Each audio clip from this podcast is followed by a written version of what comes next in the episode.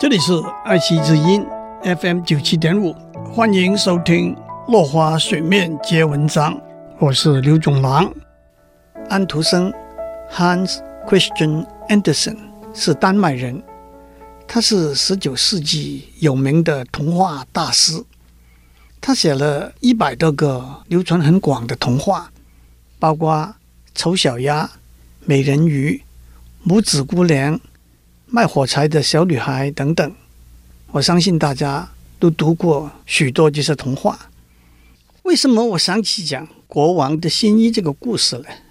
我们讲到人和人之间的互信是维持一个和谐美好的共同的生活的必要条件，但是欺骗别人的骗子有很多复杂的动机，被欺骗的受害者也有很多。不同的原因和理由，我们可以从不同的故事得到许多不同的教训。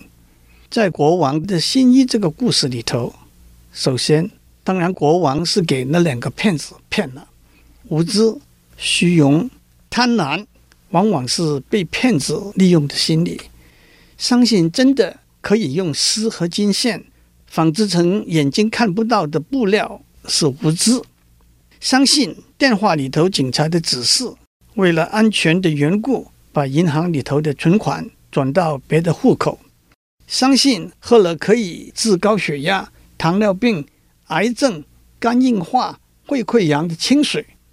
相信电子邮件里头说，只要提供个人的银行户口资料，就可以和对方平分五千美元的现金，都是事后看起来。非常无知的行为，想要拥有独一无二、肉眼看不见、足以展示国王的尊荣的衣服是虚荣。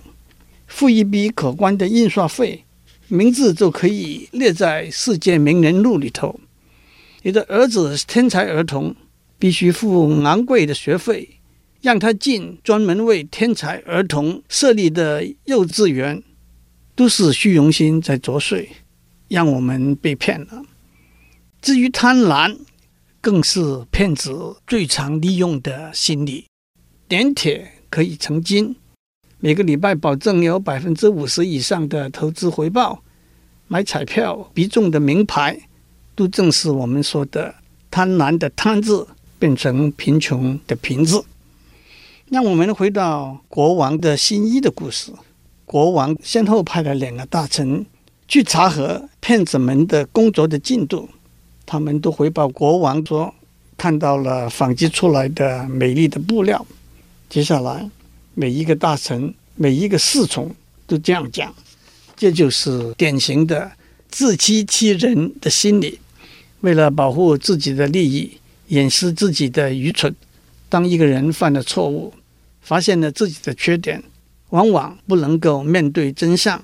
承认自己的错失，接受应该承担的后果，却一口咬定我没有错，来力挺硬撑。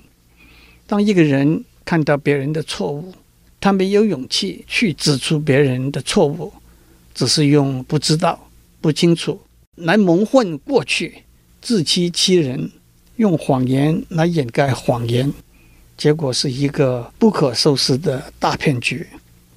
最后。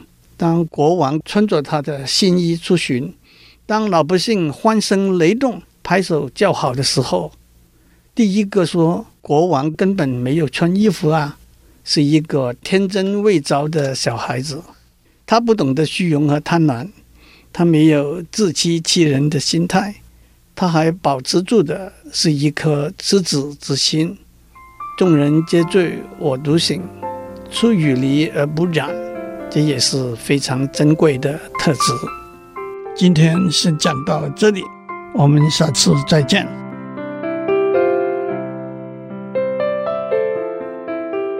以上内容由台达电子文教基金会赞助播出。